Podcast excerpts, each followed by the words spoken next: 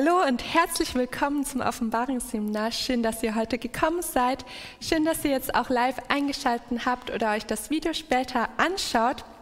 Wir studieren weiter in der Offenbarung, in Offenbarung 2, sind noch bei der Gemeinde Pergamos und heute werden wir uns etwas aus der Bibel anschauen, etwas, was wir im Alten Testament finden wo wir nicht im Ungewissen darüber gelassen worden sind von Gott.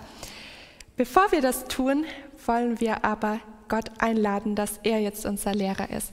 Lasst uns gemeinsam niederknien, wo es möglich ist.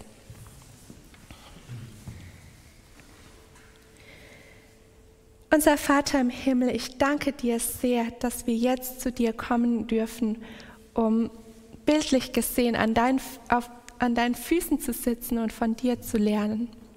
Herr, lass es jetzt wirklich dein Wort sein, das zu uns spricht, nicht menschliche Worte.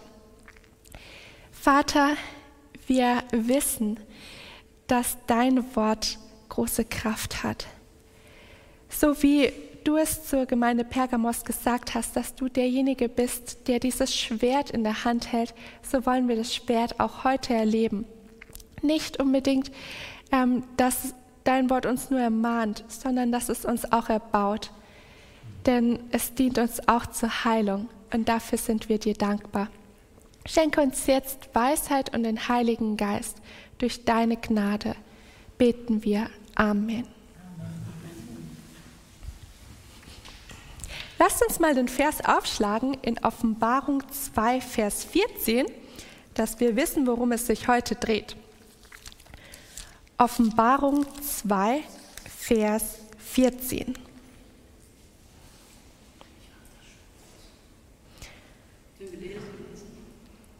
Offenbarung 2, Vers 14. Wenn du ihn hast, darfst du gerne lesen.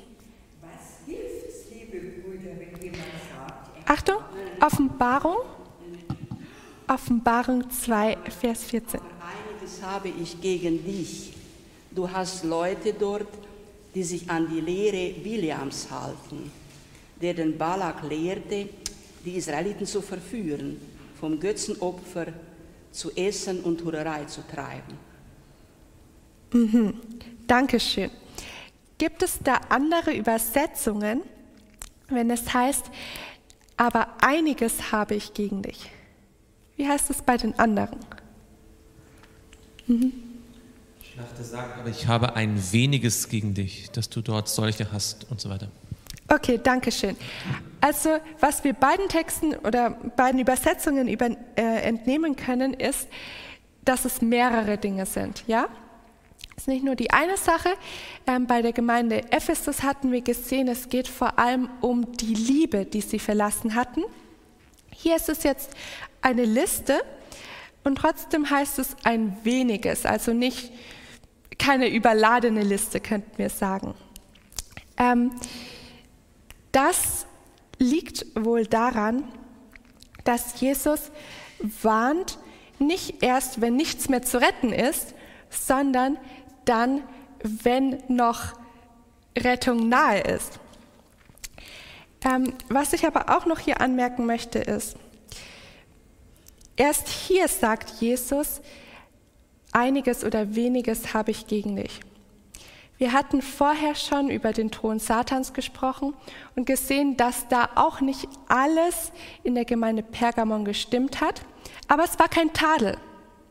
Es war an sich kein Tadel, den Jesus gebracht hatte, sondern eine Feststellung. Das zeigt uns, es mag Dinge in unserem Leben geben, die zwar nicht gut laufen, aber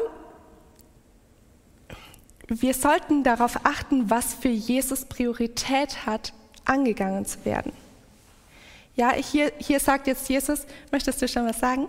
Okay, hier sagt jetzt Jesus, das hier passt nicht, hier ist eine Baustelle, an der ihr arbeiten sollt. Ähm, möchtest, ja, gerne glaube, das ist auch ganz wichtig, dass man sich vor Augen hält, er spricht ja an eine ganze Gemeinde. Und die haben nicht alle das gleiche Problem. Mhm. Ja, das sehen wir heute auch. Auch in der Gemeinde sind nicht alle am gleichen Stand. Und wenn er sagt, ich habe ein weniges gegen dich, dann meint er nicht, dass alle in der Gemeinde genau das Problem haben, sondern er sagt, ich habe ein weniges Kind nicht, dass du solche bei dir hast. Und weil er sagt, es ist ein weniges, sind die offensichtlich nicht in der Mehrheit. Es gibt allerdings in dieser kirchengeschichtlichen Epoche offensichtlich auch unter den wahren Gläubigen einige, die zu viele Kompromisse mit dieser falschen Lehre machen. Und deswegen sagt er, ich habe ein weniges gegen dich. Und ich finde das so schön, weil wir sehen, bei Gott ist es nicht einfach nur alles gut oder alles schlecht, sondern es ist sehr differenziert. Mhm. Ja? Und das ist auch in unserem Leben so. Das ist, glaube ich, ein guter Punkt, den du machst, den, den wir hier nochmal extra vor Augen halten äh, können. Es gab da Leute, die hatten ein echtes theologisches Problem, aber es betraf nicht alle. Und entsprechend behandelt Jesus das auch. Ja, danke schön. Das ist genau dieses Wort differenziert, ist hier, denke ich, ähm, Stichpunkt. Jesus sagt genau, wo es brennt. Jesus sagt, was nicht passt. Jesus hat auch schon gesagt, ähm, was passt. Und von daher können wir sehen, er beschäftigt sich wirklich mit seinen Gemeinden und analysiert genau. So jetzt gehen wir mal auf dieses ein weniges oder einiges ein bisschen ähm, noch genauer ein. Und zwar gibt es eine Stelle in Jakobus 3, Vers 8, Jakobus 3, Vers 5, wo wir merken, warum dieses wenige doch entscheidend ist. Jakobus 3, Vers 5. So ist auch die Zunge ein kleines Glied und rührt sich dort großer Dinge. Siehe, ein kleines Feuer, welchen großen Wald zündet es an. Dankeschön. Hier redet Jakobus jetzt von der Zunge und er sagt, was sagt er indirekt? Dass sie klein ist und große Schaden anrichtet. Ja, er sagt eigentlich, passt auf, was ihr redet, oder? Denn die Zunge ist klein und man unterschätzt sie deswegen so leicht. Aber dann bringt er dieses Bild und sagt, es ist nur ein kleines Feuer, das einen großen Waldbrand anrichtet. Und auch da merken wir jetzt, ein weniges klingt vielleicht so, naja, ähm, nicht so bemerkenswert, aber Jesus sagt, äh, oder jetzt hier Jakobus, achtet auf diese kleinen Dinge, denn sie können große Folgen haben. Ja. Deswegen muss man manchmal auch überlegen, was man sagt. Man kann mit kleinen Worten äh, ein Menschenherz zerstören. Ja. ja. Hohelied gibt es die Stelle, fangt mir die kleinen Füchse, mhm. denn sie verderben den Weinberg. Mhm. Ja, und, und es gibt auch noch ein anderes Bild, das Jesus benutzt, als er zu seinen Jüngern spricht und sagt, ähm, hier gibt es etwas, das sollt ihr eigentlich im, im Keim ersticken, davor solltet ihr hüten. Kennt ihr eine Stelle, wo Jesus sagt, hütet euch vor dem falschen Lehren? Ja, genau. Er drückt es so aus, hütet euch vor dem Sauerteig der Pharisäer. Wir schauen uns das kurz an in Matthäus 16. In Matthäus 16 und dort Vers 6. Und weil wir das jetzt komprimiert anschauen, ähm, dann auch Vers 12. Jesus aber sprach zu ihnen, habt Acht und hütet euch vor dem Sauerteig der Pharisäer und Sadduzäer. Da sahen sie ein, dass er nicht gesagt hatte, sie sollten sich hüten vor dem Sauerteig des Brotes, sondern vor den Lehren des Pharisäern und Sadduzäern. Okay, also wo geht es hier bei dem Sauerteig? Wo, worum geht es hier? Die Jünger müssen etwas begreifen und das tun sie dann im Verlauf des Textes, dass Jesus nicht von dem Brot an sich spricht, was wir sonst mit Sauerteig in Verbindung bringen, sondern in dem Fall geht es um die, ja, um die Lehre der Pharisäer und der Sadduzäer. Warum verwendet Jesus dann das Bild des Sauerteigs für eine Lehre? Welche Eigenschaften oder ja, was soll damit in Verbindung gebracht werden? Ein Sauerteig vermehrt sich ganz schnell und zwar unmerklich. Oh ja, du hast es sehr gut auf den Punkt gebracht. Ähm, der Sauerteig, der wächst und wie du sagst, unmerklich. Und Jesus sagt hier, mit einer Lehre kann es genauso sein. Die kann sich verbreiten, ausbreiten, Folgen haben, ohne dass man es merkt. Und das dürfen wir jetzt schon mal im Hinterkopf bewahren, äh, wenn wir jetzt gleich auf die Lehre äh, des Biliam zu sprechen kommen. Okay, Jesus sagt, ähm, Jesus warnt jetzt hier die Gemeinde Pergamon, bevor es zu einem großen Desaster wird, ähm, sage ich euch schon, was Sache ist. Ich sage euch, dass ihr dann diese Lehre habt oder zumindest unter euch habt. Ähm, und ihr sollt euch auch davor hüten. Gut, gehen wir mal weiter. Also wir hatten jetzt ähm, Matthäus 6 und dort Vers, ich glaube Vers 6 und Vers 12. 16 war es, 6 und 12. Und jetzt gehen wir weiter. Ähm, noch einmal zu Offenbarung 2, Vers 14.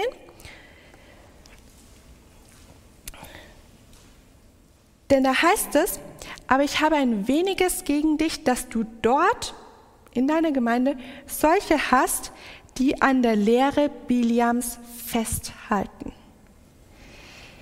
Jetzt ist natürlich die große Frage, was ist diese Lehre Biliams? Ja. Falsche Lehren falschen Propheten.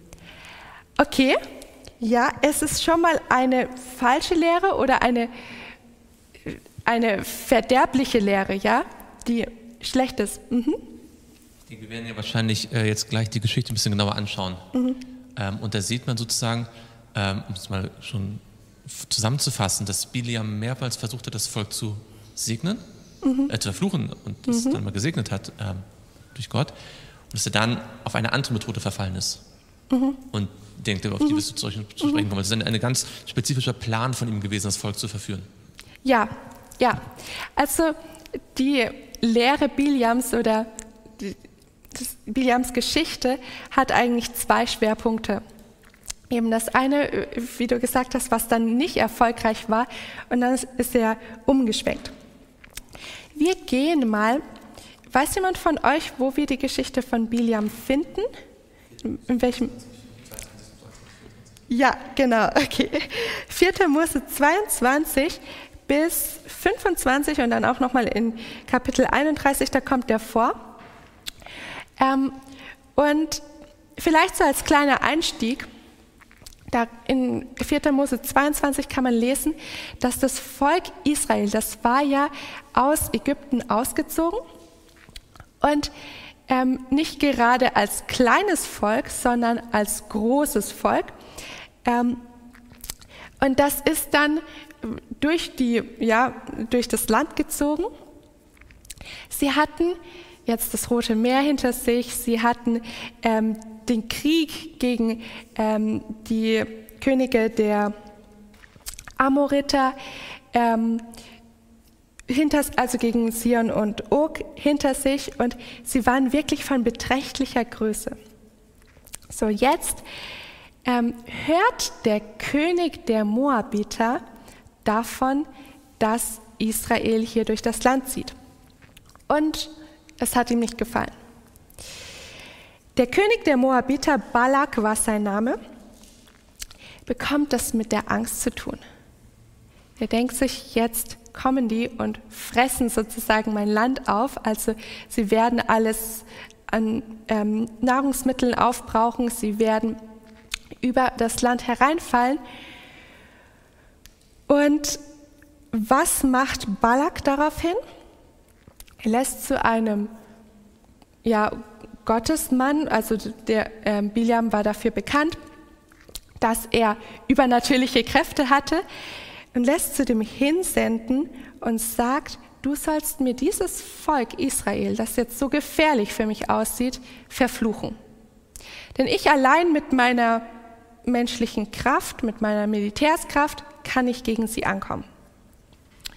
Und jetzt lesen wir 4. Mose 22 und dort mal die Verse 5 bis 8.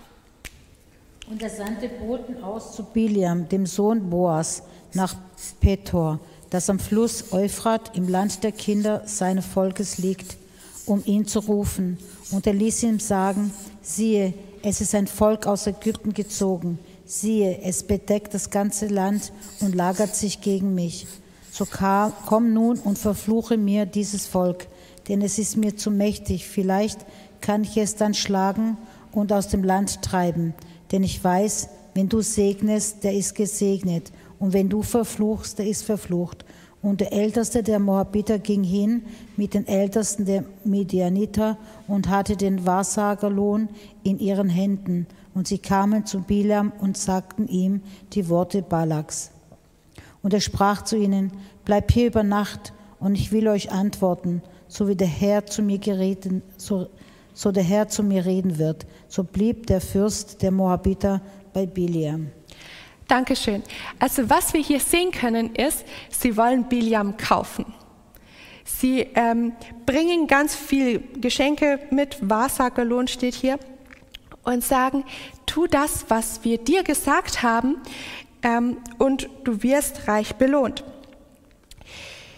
Jetzt sagt Biliam erst einmal, okay, ihr seid jetzt zu mir gekommen, bleibt bei mir eine Nacht, ich will Gott befragen, was Gott dazu zu sagen hat. Und jetzt darf noch jemand Vers 12 lesen, was Gottes Antwort dann ist. Und er sprach zu Biliam, geh nicht mit ihnen, verfluche das Volk auch nicht, denn es ist gesegnet. Mhm. Also Gottes Antwort auf Bilias, äh, Biliams Frage wohl ist unmissverständlich. Gott sagt, verfluche sie nicht, geh nicht mal mit den Männern mit. Was macht Biliam daraufhin? Biliam weiß jetzt, was der Wille Gottes ist und was macht er? Ja. Deutsch gesagt sagt der Gott, ich weiß, was dein Wille ist, deswegen bete ich jetzt nochmal und vielleicht änderst du deinen Willen. Ja. Es könnte ja sein, dass du dich nochmal umentscheidest. Und das ist etwas, was wir, glaube ich, auch alle kennen. Ja, manchmal bitten wir um Gottes Willen und dann ist er anders, als wir wollen. Und dann sagen wir, Herr, jetzt beten wir nochmal. Ja? Mhm. Aber das ist tatsächlich das Problem hier. Ja, ja, ja ganz genau, das ist das Problem.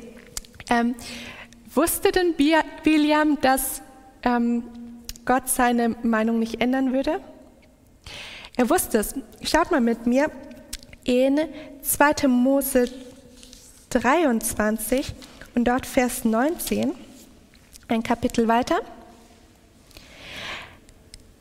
Das sagt Biliam selber, Gott ist nicht ein Mensch, dass er lüge, noch ein Menschenkind, das ihn etwas gereuen würde.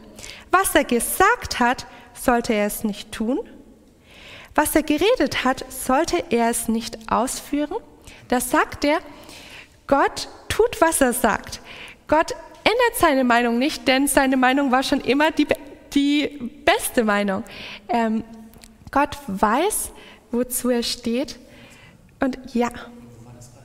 Ach so, in ähm, 4. Mose 23, Vers 19.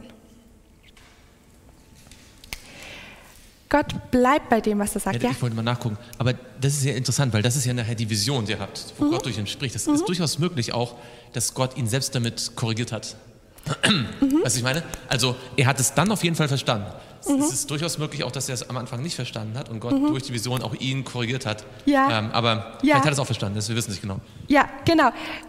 Okay, aber der Einwand ist berechtigt. Also spätestens zu dem Zeitpunkt weiß er es. Und trotzdem ist es so, du hast es vorhin selbst gesagt, ähm, dass Biliam genau den Willen Gottes erkannt hatte. Biliam hatte Gottes Stimme gehört.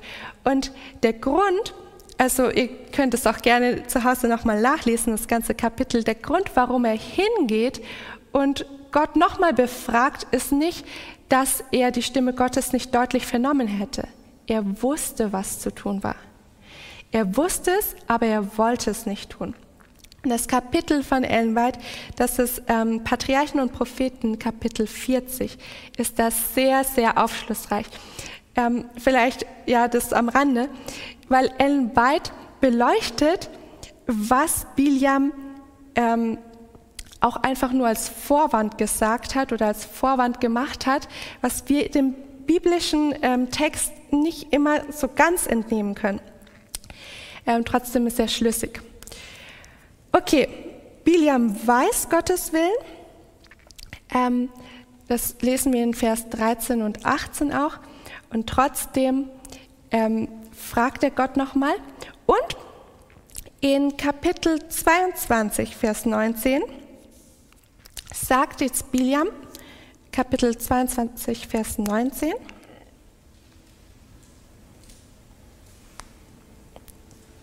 Und nun bleibt doch auch ihr noch hier über Nacht, damit ich erfahre, was der Herr weiter mit mir reden wird. Ja, danke. Ähm, das sehen wir, das ist jetzt schon das, ähm, das zweite Mal, dass Biliam sagt, okay, ich werde zu Gott gehen, ich werde ihn fragen. Und das sehen wir, er sagt auch den Männern, bleibt da. Was tut er denn in dem Moment, als er den Männern, die jetzt gesandt worden sind, um ihn abzuholen, dass er ähm, das Volk Israel verfluchen soll? Was tut er denn, wenn er ihnen sagt, bleibt da? Wie, wie können wir das interpretieren? Ja. Er widersetzt sich der Order Gottes, dem klaren Befehl, lass die gehen, bleib du da. Mhm, mhm. Und ja? Er behandelt im Prinzip Gott so, wie auch die Heiden ihre Götter äh, behandelt haben. Bei den Göttern war es so, man fragt die, dann geben die ein Orakel, dann gefällt ihm das Orakel nicht und mhm. dann tut man noch ein bisschen mehr bezahlen und ein bisschen mehr machen und versucht das Orakel wieder zu ändern. Und er, der ja ursprünglich wohl, auch ein wahrer Prophet gewesen ist, ähm, gibt jetzt auch vor den Heiden den Eindruck, mit Gott ist es genauso. Man kann einfach halt, mhm. ich rede halt, also er sagt, ich kann momentan nicht, aber ich rede mal weiter. Ja, vielleicht kann ich dann was rausschlagen. Mhm. Und damit, damit verändert er auch, oder er, er trübt das Bild Gottes vor diesen Menschen, die eigentlich Gott kennenlernen sollten. Ja, ja. Und vielleicht sollten wir da noch, noch mal kurz ähm, die Geschichte ein bisschen ordnen. Also, sie kommen das erste Mal zu Biliam und das erste Mal ist es in dem biblischen Bericht so, dass Biliam sie fortschickt, denn er weiß, es ist nicht Gottes Wille und er sagt schon fast, ja, ähm, bisschen mürrisch, nein, ich kann das Volk Israel nicht verfluchen, weil Gottes Wille anders ist. Und er schickt sie fort. Sie gehen dann wieder zu äh, Balak zurück. Und was dann passiert ist, ähm, die, haben wohl, die müssen wohl gemerkt haben, dass der Biliam dann doch so ein bisschen offen war für ihren ähm, Vorschlag. Und sie gehen zu Balak aber kommen wieder zu dem Biliam zurück und sagen, also du, bist du dir wirklich so sicher, guck mal, jetzt haben wir noch mehr Geschenke mit, ähm, überlegst du es dir nicht nochmal.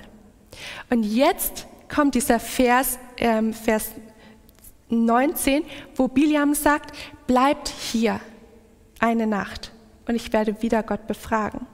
Das heißt, aus meiner Sicht, hält er sich noch so eine, eine Tür offen Anstatt zu sagen, das ist der Wille Gottes, ihr könnt gleich wieder gehen, weil ich werde eh nicht auf euch eingehen, sagt er, bleibt da, vielleicht kann ich Gott noch irgendwie umstimmen. Ähm, und das ist, was wir nicht tun sollten. Das ist schon mal eines, was wir von Biliam lernen dürfen und nicht nachmachen sollten. Wenn Gott etwas Klares gesagt hat, ja, es gibt Momente, wo wir nachforschen müssen, aber wenn Gott etwas klar, schwarz auf weiß gesagt hat, unmissverständlich, dann sollten wir nicht versuchen, daran zu drehen. Da gibt es keine Stellschrauben. Also, jetzt, wie oft, wie oft habe ich gesagt, kommen die Ältesten der Moabiter zu Biliam? Habt ihr mitgezählt? Es waren zweimal. Zweimal kommen die Ältesten der Moabiter. Zweimal kann er sich also entscheiden, ob er darauf eingeht oder ob er es ablehnt. Zweimal war er unentschlossen und hat gesagt, ich muss Gott noch mal fragen. Jetzt kommt die berühmte Geschichte, die wir auch aus den Kinderbibeln kennen, wo Biliam sich dann auf den Weg macht und ähm, auf diesem Esel reitet. Und ihr kennt das vielleicht. Dann ähm, sieht der Esel den Engel Gottes auf dem Weg und er, ähm, er verlässt den Weg, er weicht aus. Wisst ihr, wie oft der Esel dem Engel ausweicht? Dreimal. Hier hat Biliam drei Hinweise bekommen, er ist auf dem Holzweg. Und trotzdem macht Biliam weiter. Und dann geht es noch weiter und der kommt dort an. Ähm, also erstmal äh, ähm, spricht dann der, der Esel und Biliam erkennt klar von dem Engel des Herrn, ähm, dass er es eigentlich nicht hätte tun sollen. Und jetzt kommt Biliam bei Balak an und Balak sagt, hier ist das Volk. Ja. Ganz kurz. Ich glaube, das ist eine sehr interessante Geschichte, dass man darauf hinweist. Der Biliam sagt zu der Eselin, wenn ich ein Schwert hätte, würde ich dich jetzt umbringen. Und die e ja, und die und er sagt, wenn ich ein Schwert hätte, ich würde dich umbringen. Und da steht vor ihm ein Engel mit einem Schwert und er sieht es nicht. Ja, und die Eselin sagt dann, hey, Moment mal? Mhm. Ähm, und das zeigt ähm, den menschlichen Zorn und den göttlichen Zorn. Denn das heißt ja in Vers 22, Gottes Zorn entbrannte über ihn. Mhm. Aber Gottes Zorn ist nicht wie der menschliche Zorn, der einfach wild drauf losschlägt, sondern Gottes Zorn ist, er stellt den Engel in den Weg. Und dann lässt der Engel ihn dran vorbeiziehen. Und es stellt sich an eine Stelle, wo noch weniger Ausweg ist. Und der Engel lässt ihn wieder vorbeiziehen, bis es irgendwann keinen Ausweg mehr gibt. Mhm. Und das glaube ich ganz interessant, weil wir uns Probleme haben, den Zorn Gottes vorzustellen. Mhm. Aber da wird es ganz deutlich. Es ist kein, so wie Biliam, ja, sondern, ja, aber das sollte ja, ich kurz erwähnen. Ja, aber doch, das passt ganz gut zu dem, was ich jetzt eigentlich auch sagen möchte.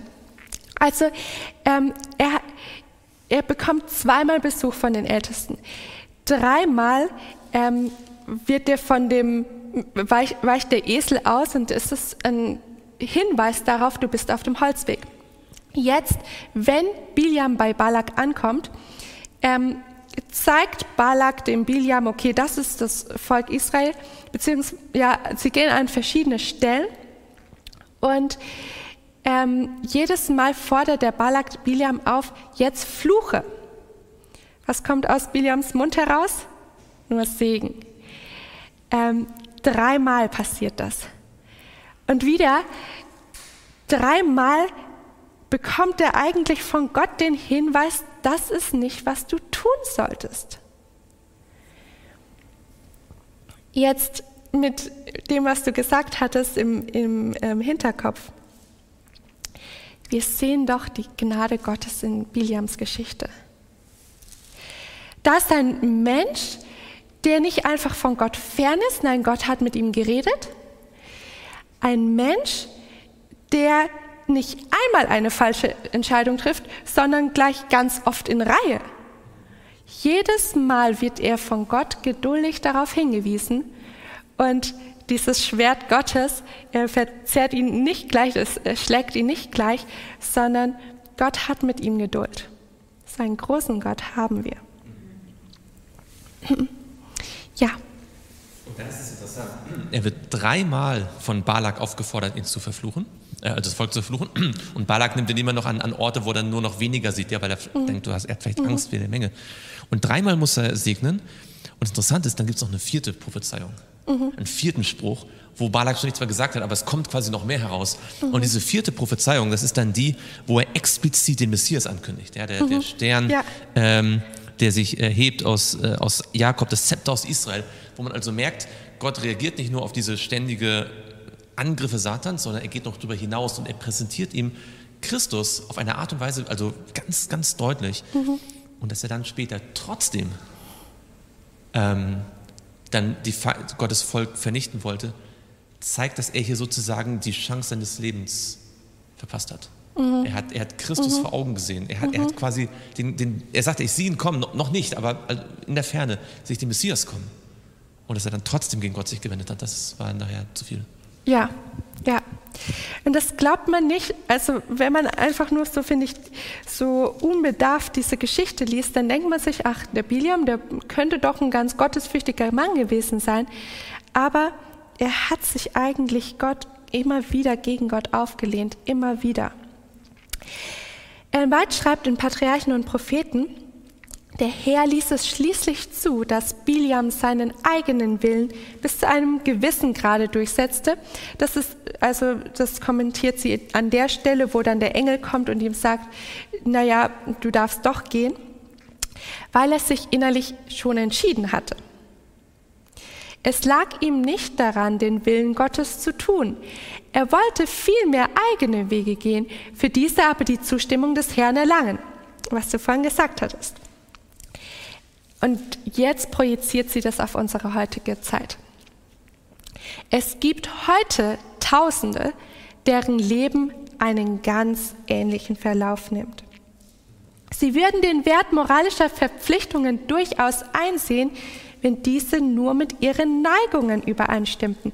Aber weil es eine Diskrepanz gibt zwischen dem, was Gott sagt und dem, wozu sie geneigt sind, ähm, kommen sie wieder zu Gott und beten nochmal und sagen, naja, vielleicht hab, hat es Gott doch anders gemeint. Entweder spricht die, äh, spricht die Bibel ganz klar darüber oder Umstände und Vernunft machen sie ihnen deutlich. Aber wenn diese Erkenntnisse ihren Wünschen und Veranlagungen widersprechen, verdrängen sie, häufig, verdrängen sie sie häufig, wagen dann aber noch, Gott nach ihren Pflichten zu fragen. Das ist ganz schön anmaßend eigentlich. Mit scheinbar großer Gewissenhaftigkeit beten sie lange und ernsthaft um Erkenntnis. Aber Gott lässt sich nicht spotten. Oft duldet er, dass sich solche Menschen nach ihren Wünschen richten, aber die Folgen müssen sie selbst tragen. Also, was wir, ganz kurz, das müssen wir auch noch ähm, klären.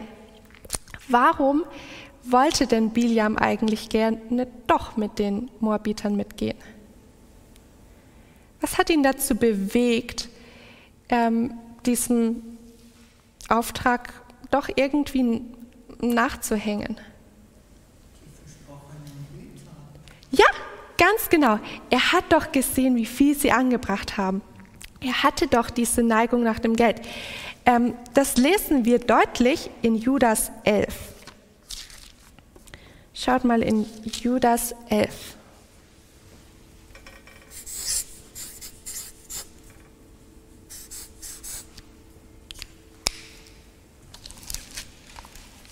Da gibt es keine Kapitel.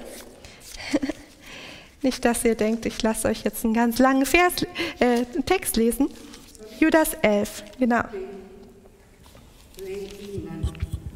denn sie geben den Weg, denn sie gehen den Weg Keins, umge, umge, zum, lest doch durch, ich sehe es nicht.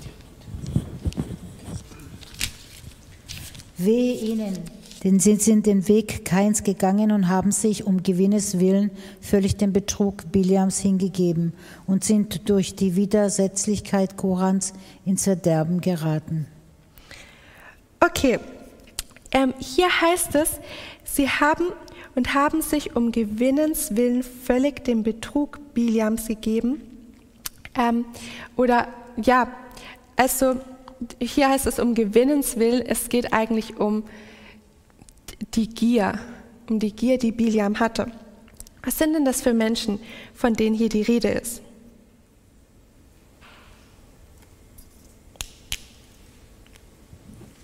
Mhm. Es geht um Irrlehrer, die sich eingeschlichen mhm. haben in die Gemeinde und eine Lehre verkündigen, dass Gottes Gnade so groß ist, dass man auch in der Sünde weiterleben kann. Also jetzt mal zusammengefasst. Mhm. Mhm. Und dann zeigt Judas an ganz vielen Punkten, wie sie mit denen übereinstimmen, die im Alten Testament immer wieder ähm, ja, gesündigt haben. Und es gibt viele Beispiele sozusagen. Ja. Kain und Bileam und auch das Volk Israel der ersten Generation und so weiter. Ja, genau. Also hier wird eben seine Gewinnsucht ähm, dann so markant herausgezeichnet. Und auch Ellen White sagt es, Biliam hoffte den Dienst Jahwes zum Sprungbrett für die Erlangung von Reichtum und weltlicher Ehre zu machen. Es ist also eine Frage der Motivation. Es geht darum, ähm, was strebe ich an? So, jetzt hatten wir in Offenbarung 2, und das führt uns noch weiter in der Geschichte von Biliam, auch die Aussage,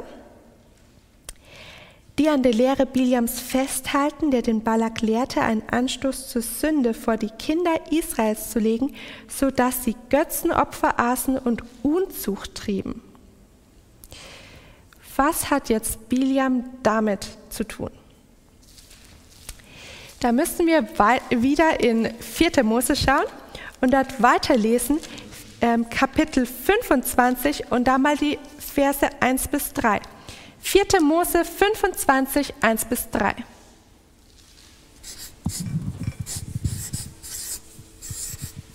Und Israel ließ sich in Sittim nieder und das Volk fing an, Unzucht zu treiben mit den Töchtern der Moabiter. Und diese luden das Volk zu den Opfern ihrer Götter ein. Und das Volk aß mit ihnen und betete ihre Götter an. Und Israel begab sich unter das Joch des Baal Peor.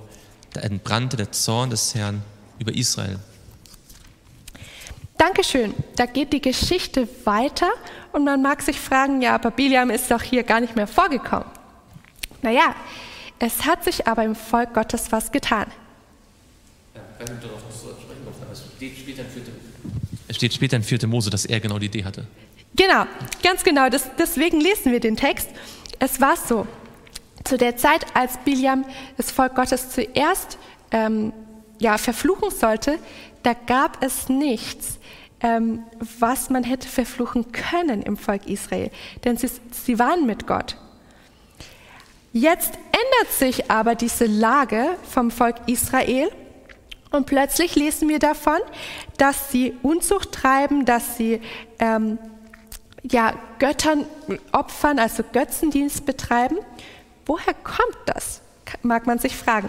Hast du schon die Stelle gefunden in 4. Mose? Ist, ähm, 4. Mose ähm, 31? 31, ne? Genau. 31, genau.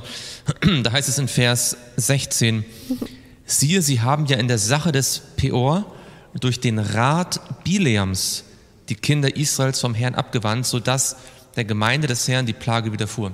Was der Text sagt, ist, nachdem er dreimal versucht hat zu fluchen und Gott gesegnet hat und er dann in der vierten Vision Jesus gesehen hat, sozusagen den Messias, und der solche Sachen gesagt hat, meine Seele sterbe den Tod der Gerechten, ja, und so. Dann sagt er, dann, dann ich glaube, er sagt sogar, er kehrt wieder zurück nach, in sein mhm. Land und er sagt, ja. meine Güte, es ist ja. zu schade um das Geld. Und ja. dann geht er zurück äh, zu Balak und sagt, pass auf, lass die ganze Sache mit Vision, ähm, ich habe einen ganz einfachen Plan. Du verführst sie zu sexueller Unzucht und dann haben wir sie in, unserem, in unserer Hand und dann bringen wir zum Götzendienst, weil dann kann Gott sie nicht mehr segnen. Mhm. Und das war der perfide Plan. Er hat sein Geld bekommen und ist gestorben. Ja, ja. Hier schreibt Ellen White, der von Biliam vorgeschlagene Plan bestand darin, sie von Gott zu trennen, indem er sie zum Götzendienst verleitete. Wenn es gelänge, sie zur zügellosen Anbetung von Baal und Ashtaroth zu verleiten, würde ihr allmächtiger Beschützer zu ihrem Feind und sie würden bald den wilden kriegerischen Völkern um sie herum zum Opfer fallen. Dieser Plan wurde vom König bereitwillig angenommen und Biliam selbst blieb, um bei seiner Durchführung zu helfen. Das Schicksal Biliams war dann, ähm, dass er im Krieg Israels gegen die Midianiter getötet wurde. Und ähm, sein eigenes Schicksal eben ähm, besiegelt er eigentlich selbst auch. Ähm, aber das sehen wir, das ist auch wie, also was wir unter der Lehre Biliams verstehen können. Ich glaube, hier ist an der Stelle ganz wichtig, einen Punkt zu machen, mhm. dass, die, dass die Israeliten so lange sicher waren, solange die Gefahr von außen kam. Mhm. Der Satan hat versucht, sie fertig zu machen von außen und Gott hat sie beschützt. Und dann hat der Satan seine Strategie geändert. Er hat ähm, angefangen, die Moabiter, die Heiden mit den Israeliten zu vermischen. Sie kamen plötzlich in ihr Lager, haben mit ihnen Freundschaft geschlossen, gesagt, wir sind doch auch nicht so, so anders als ihr, lass uns ein bisschen zusammen feiern, ja, und so weiter. Und als sie dann gemeinsame Sachen mit den Heiden gemacht haben, dann sind sie abgefallen. Und genau das ist sozusagen jetzt auch der, für die Auslegung von Offenbarung entscheidend, was passiert in der zweiten, dritten Gemeinde. In der zweiten Gemeinde versucht der Satan, die Christen mit Gewalt auszurotten mhm. Und scheitert. Mhm. Ja, weil die sterben zwar alle, aber es kommen immer mehr. Ja? Einer, einer von ihnen sagt, der Kirchenvater Tertullian, unser, ähm, unser Blut ist ein Same. Ja? Je mehr ihr von ja. uns umbringt, desto mehr stehen wieder auf. Und dann endet der Satan seine Strategie mit äh, ab, ab, Konstantin. Jetzt werden die, die Bischöfe plötzlich reich, jetzt ist, lohnt es sich. Ähm, die Heiden werden jetzt zum Christentum gebracht, das Heidentum kommt in die Gemeinde rein und schon verändert sich das Christentum. Mhm. Und das ist genau diese Strategie. Genau. Also vorhin hatte ich ja schon angekündigt, es gibt zwei Punkte, auf die sich diese Lehre oder eigentlich auch dann der Fall Biliams ähm, stützt. Und zwar haben wir zum einen gesehen, diese, diese Auflehnung gegen Gott, weil er etwas anderes wollte. Das war in, dem, in seinem Fall die Begierde nach Reichtum. Und jetzt sehen wir diese böse Strategie, ähm, dass er das Volk Gottes bringt, noch nicht einmal ganz dazu, Gott abzusagen, sondern erst einmal nur Gott nur noch halbherzig zu dienen. Götzendienst zu machen, sich selbst ähm, zu, also ja, Unzucht hinzugeben. Und wie du schon gesagt hast, er bringt es also von innen. Lasst uns jetzt noch zum Schluss im 2. Petrus schauen, wo Petrus auch diesen Fall Biliam ähm, kommentiert. Und da ist der Wortlaut ganz ähnlich wie bei Judas. 2. Petrus 2, wer es hat, darf gerne Verse 12 bis 16 lesen.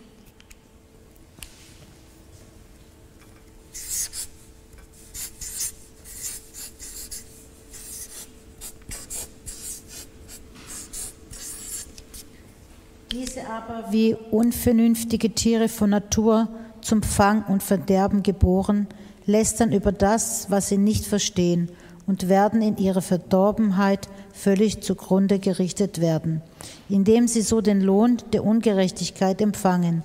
Sie halten die Schwelgereien bei Tag für ihre Vergnügen, als Schmutz und Schandflecken tun sie groß mit ihren Betrügereien, wenn sie mit euch zusammenschmausen. Dabei haben sie Augen voller Ehebruch. Sie hören nie auf zu sündigen und locken die unbefestigten Seelen an sich. Sie haben ein Herz, das ge geübt ist in Habsucht und sind Kindern des Fluchs. Weil sie den richtigen Weg verlassen haben, sind sie in die Irre gegangen und sind dem Weg Biliams des Sohnes Boas gefolgt, der den Lohn der Ungerechtigkeit liebte. Aber er bekam eine Zurechtweisung für seinen Frevel. Das Summe Lastir, das stumme Lastir redete mit Menschenstimme und wehrte der Torheit des Propheten.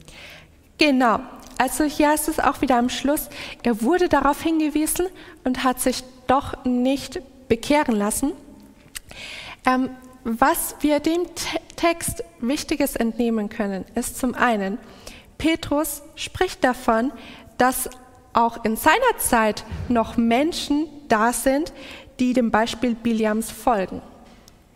Das bedeutet, das war jetzt kein spezifischer Einzelfall, sondern ähm, es zieht sich immer wieder durch die Geschichte, dass es diese Gruppe von Menschen gibt. Auch in, eben in der Gemeinde Pergamon gab es solche. Ähm, jetzt, was ist das, was zeichnet aber diese Gruppe aus? Was, was sind das für Menschen? Was muss man sich darunter vorstellen?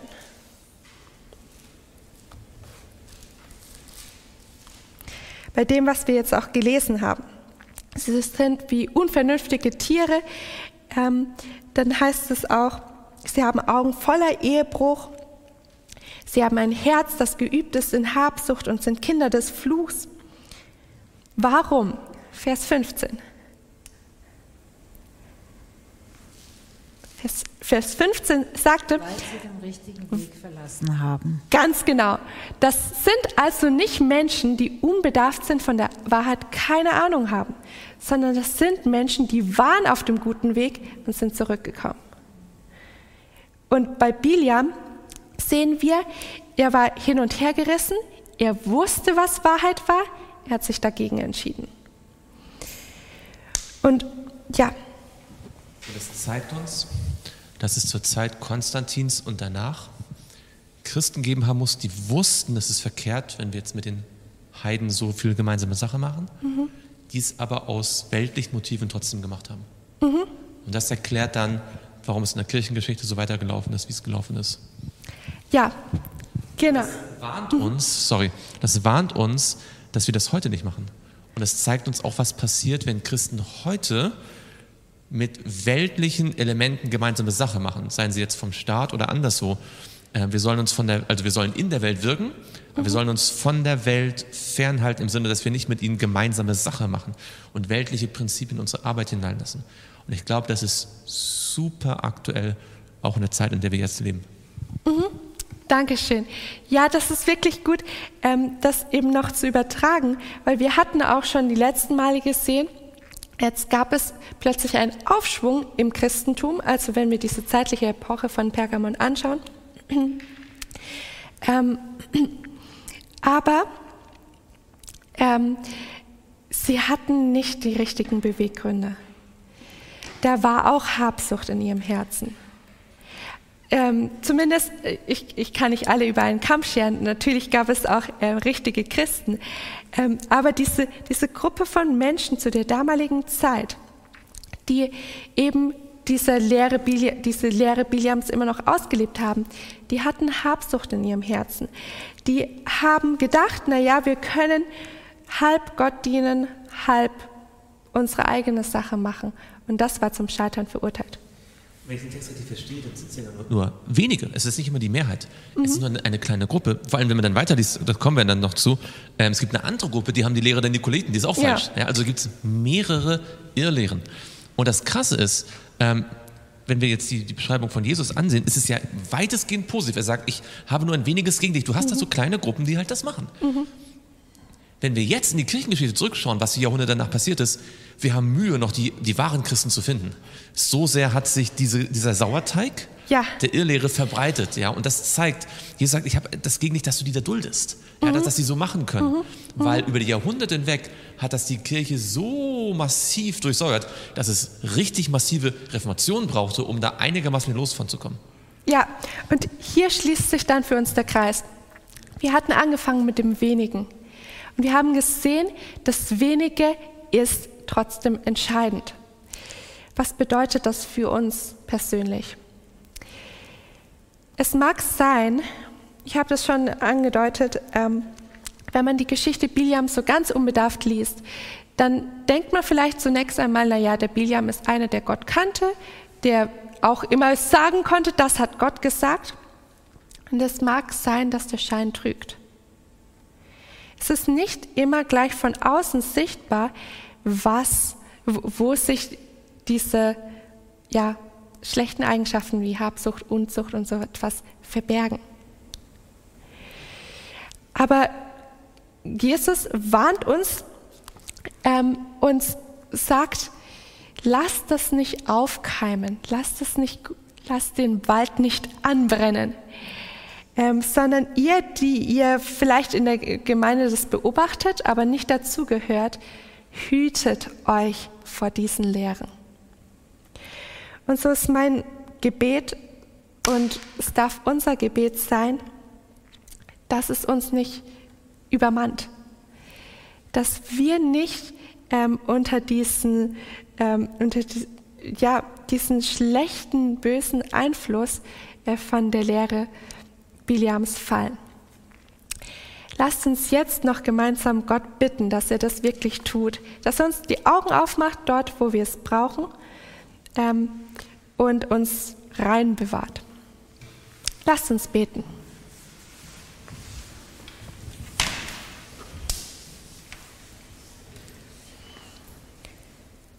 Unser Vater im Himmel, Ich danke dir, dass du uns warnst, dass du Böses in unserem Leben und auch in unseren Gemeinden schon im Keim ersticken möchtest. Vater, wir kennen uns selbst nicht so gut, wie du uns kennst. Und du siehst, ob in unserem Herzen vielleicht auch Habsucht ist, vielleicht auch diese Gier oder es etwas gibt, wo wir deinen Willen genau wissen und ihn doch nicht tun wollen. Bitte, Herr, verändere du uns da. Vater, ich bitte dich auch, dass du uns ähm, ja, bewusst machst, dass auch die kleinen Dinge sehr große Auswirkungen haben können. Dass wir nicht gegen dich rebellieren sollen, denn du lässt uns zwar Entscheidungsfreiheit, aber das ist immer dein Anreiz, gute Entscheidungen zu treffen. Bitte bewirke du das in unserem Leben. Bewirke, dass unser Wille auch mit deinem Willen übereinstimmt. Denn wir können das selbst nicht tun. Ich danke dir, Herr, dass wir das von dir bitten dürfen. Danke, dass du uns bisher schon so weit geführt hast und uns noch von ganz von Sünde frei machen möchtest. Amen. Amen.